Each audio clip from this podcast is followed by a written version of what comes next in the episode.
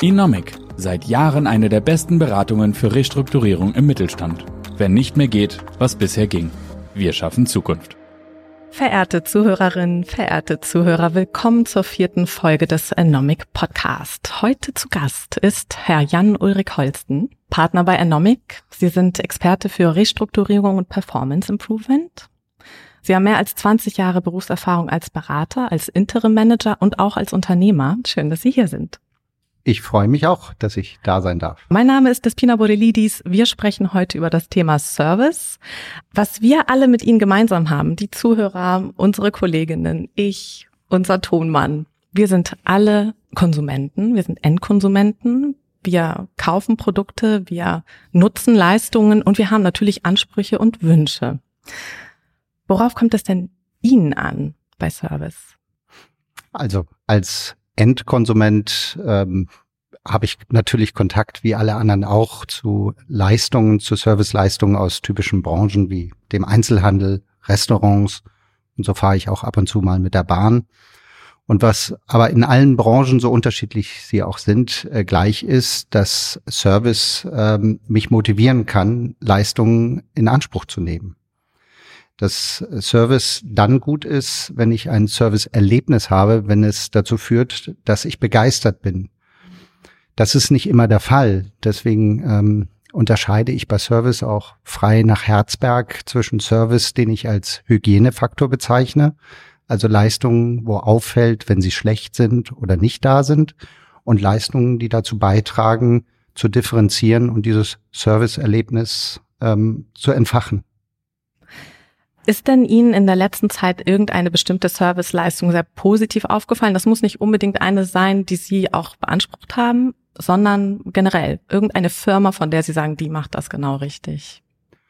Also wir können erstmal ja ganz praktisch vielleicht für viele nachvollziehbar ein Beispiel aus der Bahnindustrie bringen, denn jeder, der schon mal Zug gefahren ist und auf diesen Zugzielanzeiger guckt, der erwartet doch, dass die Bahn es wenigstens schafft, dort anzuzeigen, in welcher Reihenfolge die einzelnen Wagen einfallen. Und das ist für mich so ein typischer Hygienefaktor, der aber eben doch leider dann nicht immer ähm, von der Bahn erfüllt wird. Ähm, andersrum, um beim gleichen Kunden auch positive Erlebnisse zu bringen, ähm, wenn, wenn ich eingestiegen bin und damit rechne, jetzt meine Fahrkarte vorzeigen zu müssen, aber bevor ich das tun kann, erstmal gefragt werde, was ich denn gerne trinken möchte und am Sitzplatz bedient werde, dann erzeugt das einfach ein gutes Gefühl. Zunächst ist es wichtig äh, zu differenzieren zwischen Leistungen, die B2B, also Business to Business oder B2C, Business to Consumer angeboten werden. Ähm, obgleich allen eine Sache gemein ist, äh, sie zielen eben darauf ab, ähm, einen Kunden rundum sorglos zufrieden zu machen. Der Unterschied besteht meist darin, dass ich äh, in einer Geschäftsbeziehung darauf achte, dass äh, eine Leistung und ihr Preis im betriebswirtschaftlich sinnvollen Zusammenhang stehen, während ich ja als Endkonsument selber doch gerne mal auch irrational handel und genau dieses Preis-Leistungs-Verhältnis dabei aus den Augen verliere. Können Sie ein konkretes Beispiel nennen? Ich selber habe für ein ähm, ähm, Verpackungsunternehmen gearbeitet, ein Unternehmen, das Verpackungsmaschinen hergestellt hat für die pharmazeutische Industrie. Das ist ein Mittelstandsunternehmen, das seine Produkte weltweit verkauft hat. Und dieses Unternehmen musste, damit es auch im Service von ihren Kunden äh, positiv wahrgenommen wird, zu seiner Zeit Leistungen erbringen, die andere nicht gemacht haben. Das sind Digitalisierungstechnologien gewesen, beispielsweise Predictive Maintenance, also frühzeitig zu erkennen, wann eine Maschine ausfällt oder unter dem Schlagwort Augmented Reality ähm, ist dort eine Brille entwickelt worden, mit denen Servicetechniker vor Ort sehen konnten, was andere Servicetechniker 10.000 Kilometer entfernt gesehen haben, wenn sie mit dieser Brille in diese Maschine geschaut haben. Und ergänzt wurde das Ganze über intelligente ähm, Prozesskonzepte, wie beispielsweise eine intelligente Ersatzteilbevorratung, die dazu geführt hat, dass einzelne Kunden von einer Bevorratungsstrategie des Unternehmens in Summe profitiert haben. Sie nannten jetzt gerade ein Beispiel aus dem Bereich B2B. Können Sie auch eines aus dem B2C nennen? Auch da fallen mir mehrere ein. Ich Ich würde zum einen äh, unterscheiden wollen zwischen Leistungen, die mich aus einer betriebswirtschaftlichen Perspektive überzeugen. Dort sind so Unternehmen wie Nespresso oder HP zu nennen, denen es gelungen ist, äh, über ihr Servicegeschäft, ihr Geschäftsmodell dahingehend zu entwickeln, dass sie heute überwiegend Servicegeschäft machen und damit richtig Geld verdienen. Wie machen die das genau? Sie haben davon profitiert, dass sie eine Technologie günstig in den Markt gebracht haben, die proprietär war, zu dem Zeitpunkt zumindest, so dass Kunden angewiesen waren darauf, ihre Produkte, ihre Verbrauchsprodukte zu kaufen, in diesem Fall diese Nespresso-Kapseln beispielsweise, mit denen sie einfach eine deutlich höhere Marge realisieren konnten, als man das über den Verkauf der Hardware realisieren kann. Aber ein zweites Beispiel, wo ich als Konsument sehr selbst betroffen bin, ist äh, beispielsweise das Handelsgeschäft über Amazon. Amazon schafft es, meine Käufe zu speichern, mich daran zu erinnern, was ich gekauft habe oder dass ich Dinge wieder kaufen muss. Es bietet mir Informationen über Verfügbarkeiten. Es bietet mir die Möglichkeit, Produkte zu vergleichen. Und es bietet mir die Möglichkeit, mich detailliert mit Produkten auseinanderzusetzen entweder über detaillierte Produktinformationen oder über Rezessionen von anderen Menschen. Insofern bietet mir gerade ein digitaler Kanal in diesem Fall ein großes Serviceerlebnis. Absolut. Und wenn man auch an die eine Zusatzleistung denkt wie Prime, die man ja auch gerne in Anspruch nimmt. Man wird, also man wird als Kunde sofort bedient, freundlich bedient. Äh, man hat innerhalb von einem Tag vielleicht eine Leistung oder besser gesagt ein Produkt zu Hause was abgeliefert wird, das ist schon eine Leistung, die, für die man auch gerne diese sieben Euro, meine ich, sind das im Monat auch zahlt. Würden Sie denn sagen, wir kennen ja alle diesen Begriff Servicewüste und das wird ja auch mal gerne mit Deutschland in Verbindung gebracht, äh, geprägt hat den Begriff Hermann Simon 1995. Finden Sie, seither hat sich etwas getan, positiv verändert in Deutschland? Na, erstmal ist, glaube ich, festzuhalten, dass äh, Hermann Simon einer der Pioniere ist, der sich ja mit Hidden Champions, aber dann eben explizit auch mit der Frage auseinandergesetzt hat, wie Service äh, zu einer Weiterentwicklung von Geschäftsmodellen beitragen kann. Zu dem Zeitpunkt, als er diesen Begriff geprägt hat, also in den 90er Jahren, äh, ist, glaube ich, in vielen Branchen die Bezeichnung auch gerechtfertigt gewesen. Wenn man zu der Zeit, und viele werden sich erinnern, in ein Geschäft gegangen ist, in ein Bekleidungseinzelhandelgeschäft, dann bestand es darin zu hoffen, dass man das Produkt findet, das man sucht. Dann durfte man sich lange in der Kasse eine Schlange einreihen und dann ist man gegangen und tschüss. Also das war das Kauferlebnis zu seiner Zeit. Ich denke, seitdem hat sich viel geändert. Ja, definitiv. Inwiefern? Sie sprechen jetzt gerade Fashion an, Modekauf. Da bleibe ich jetzt mal äh, im Einzelhandel. Wenn ich mir heute den Einzelhandel anschaue, dann ähm, zeichnet er sich dadurch aus, dass er eine Produktvielfalt anbietet, die neudeutsch unter dem Begriff One-Stop-Shop fällt. Das heißt, Kunden ermöglicht die Dinge, die einem Kunden ermöglicht die Dinge, die er sucht, auch in einem Ladengeschäft zu finden. Häufig gibt es Convenience-Erlebnisse wie zum Beispiel Cafés, die das Ganze auflockern. Es gibt Zusatzangebote, beispielsweise gekaufte Waren gar nicht selber mitnehmen zu müssen, sondern sie sich nach Hause schicken zu lassen. Und nicht zuletzt sind auch Öffnungszeiten, beispielsweise Öffnungszeiten deutlich über 20 Uhr hinaus oder an Wochenenden, an Sonntagen, da wo es dann gesetzlich erlaubt ist, leisten einen Beitrag, dass heute das Serviceerlebnis ein ganz anderes ist als noch in den 90er Jahren. Dennoch, obwohl es diese ganzen Entwicklungen gibt, gibt es mit Sicherheit sehr viele Unternehmen, die Service unterschätzen. Gerade in Zeiten von Corona, Sie haben jetzt kürzlich einen Artikel veröffentlicht, bei uns auf dem Blog ist natürlich auch abrufbar, ähm, dass servicebasierte Geschäftsmodelle jetzt genau die Modelle sein sollten, die auch von Unternehmen verfolgt werden sollten. Was ja zeigt, dass die meisten Unternehmen vielleicht nicht so ticken. Also warum ich seinerzeit gesagt habe, dass der richtige Zeitpunkt äh, dafür da ist, hat zwei Gründe. Zum einen ist Service schon immer ein antizyklisches Geschäft gewesen und wird es auch weiter bleiben. Also insbesondere ähm, im Industriebereich, wo Firmen darüber entscheiden können, ob sie ein Anlageprodukt kaufen oder ob sie dann stattdessen lieber in, in Instandhaltung und damit in Service investieren, ist das Servicegeschäft immer gerade in Zeiten konjunkturellen Abschwungs eher ein Geschäft, das davon profitiert.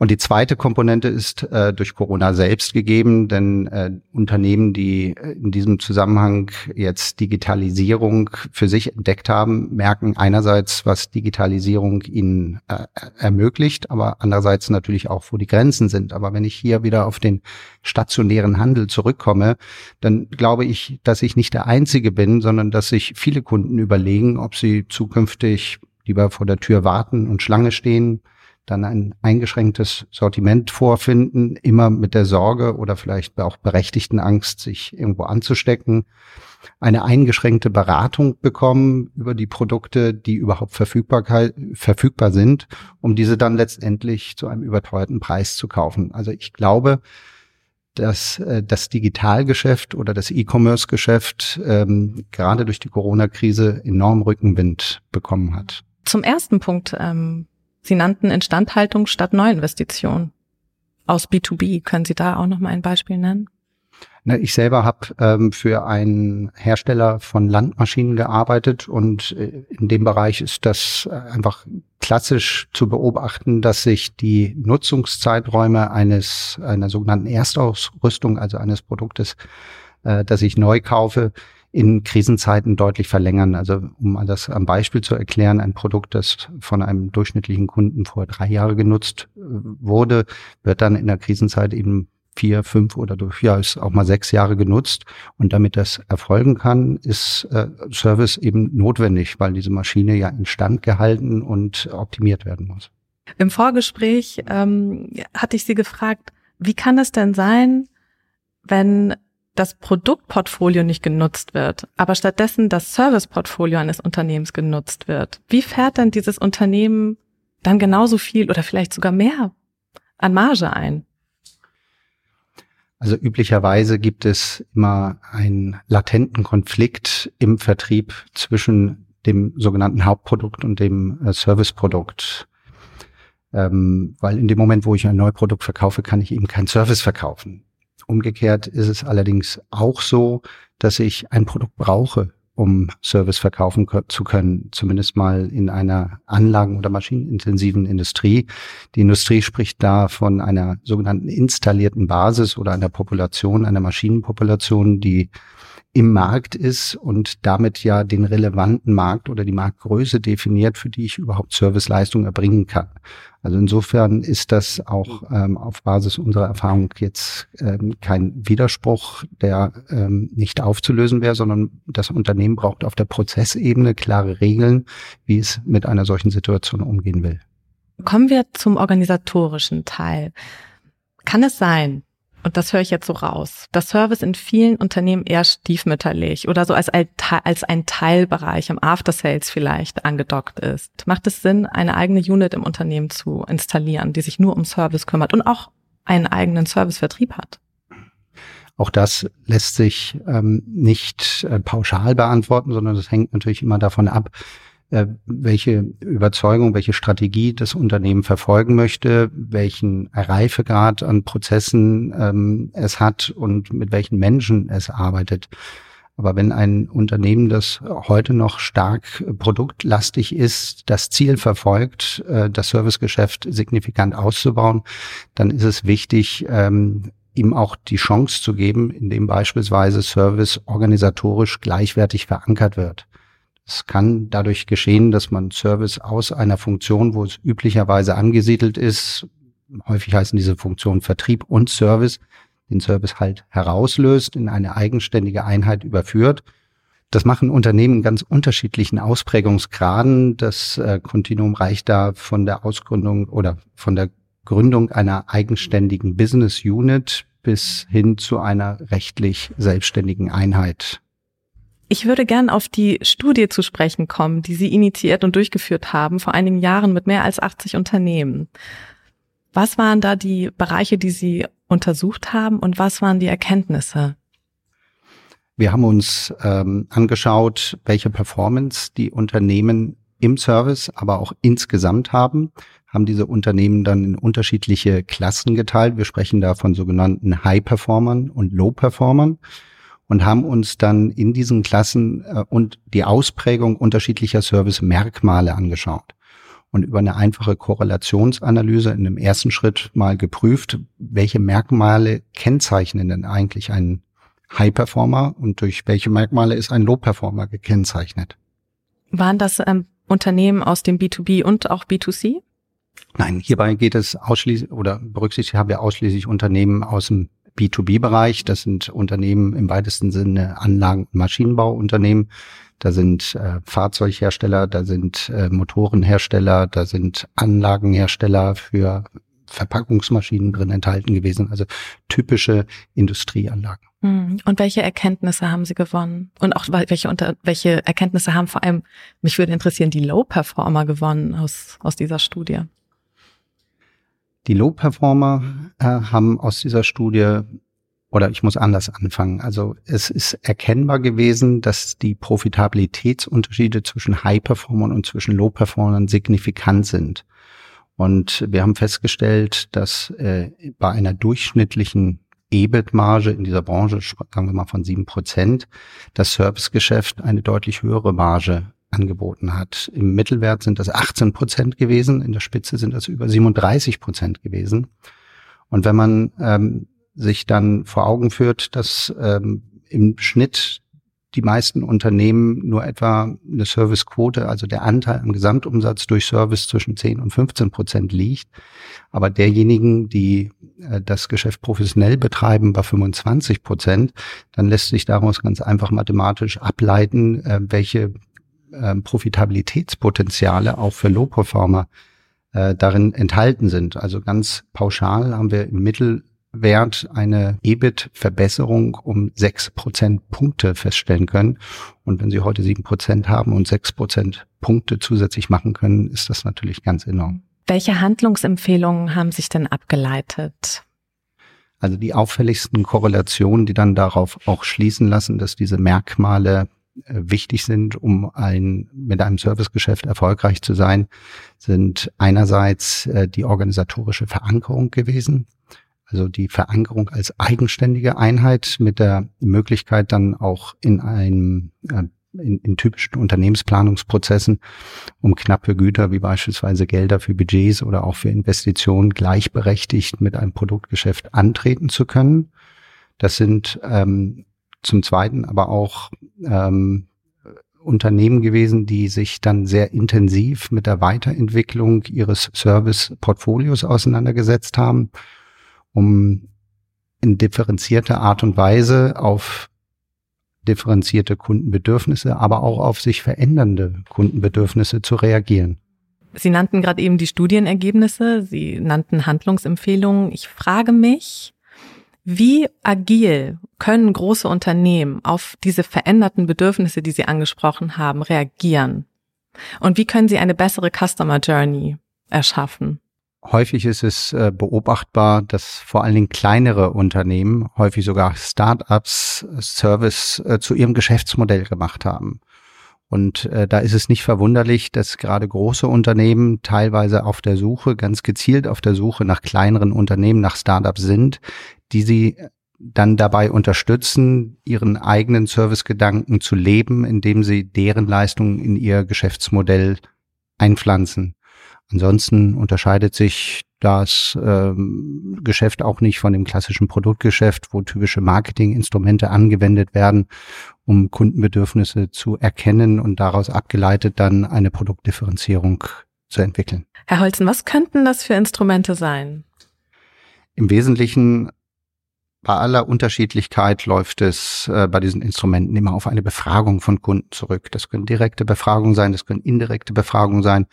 Und das sind dann in der Regel auch äh, unterschiedliche Analytiken, die dann auf diese Frageergebnisse angewendet werden, die alle ein Ziel haben, nämlich zu verstehen, wie unterscheiden sich Kunden in ihren Präferenzstrukturen und wo gibt es Deckungsgleichheit, um heute besser noch als früher sehr differenziert daraus Kundensegmente ableiten zu können, die homogenen Bedürfnisse dieser Kundensegmente dann in eine Produktentwicklung zu überführen und Produkte entsprechend zu variieren. Hm. Oder Leistungen.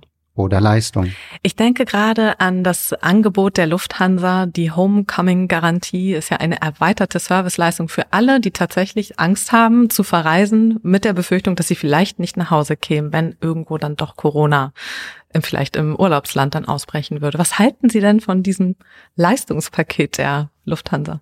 Ich finde, das ist ein ganz großartiges Angebot und es ist vor allen Dingen auch ein ganz tolles Beispiel und gehört deswegen genau in diesem Podcast hinein, wie es einem Unternehmen gelingt, aus einer eher schwierigen Situation, nämlich aus einer Krise heraus, äh, neue Dinge zu erfinden und in eine Serviceleistung zu überführen. Und ich glaube, das kann sich jeder selber ähm, gut vorstellen, wie er oder sie betroffen ist, jetzt mit seiner Familie in den Urlaub reisen zu wollen und Sorge haben zu müssen, möglicherweise aufgrund lokaler Bestimmung nicht wieder zurückreisen zu können. Insofern ist das ein ganz hervorragendes Beispiel und ich bin mir sicher, dass das der Lufthansa eine Menge zusätzlicher Kunden bescheren wird. Werden Sie denn verreisen? Das weiß ich noch nicht. Mit der Homecoming-Garantie vielleicht schon. Verehrte Zuhörerinnen, verehrte Zuhörer, vielen Dank, dass Sie wieder dabei waren. Herr Holzen, danke, dass Sie da waren. Vielen Dank für die Handlungsempfehlungen, die interessanten Insights aus Ihrer Studie und aus Ihrer Berufserfahrung. Wir hoffen natürlich, dass Sie sich ein paar Insights mitnehmen konnten. Vielleicht ist der eine oder andere auch inspiriert, sein Serviceportfolio jetzt weiter auszubauen.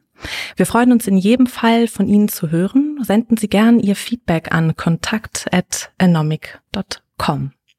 Bis zum nächsten Mal. Inomic. Seit Jahren eine der besten Beratungen für Restrukturierung im Mittelstand. Wenn nicht mehr geht, was bisher ging. Wir schaffen Zukunft.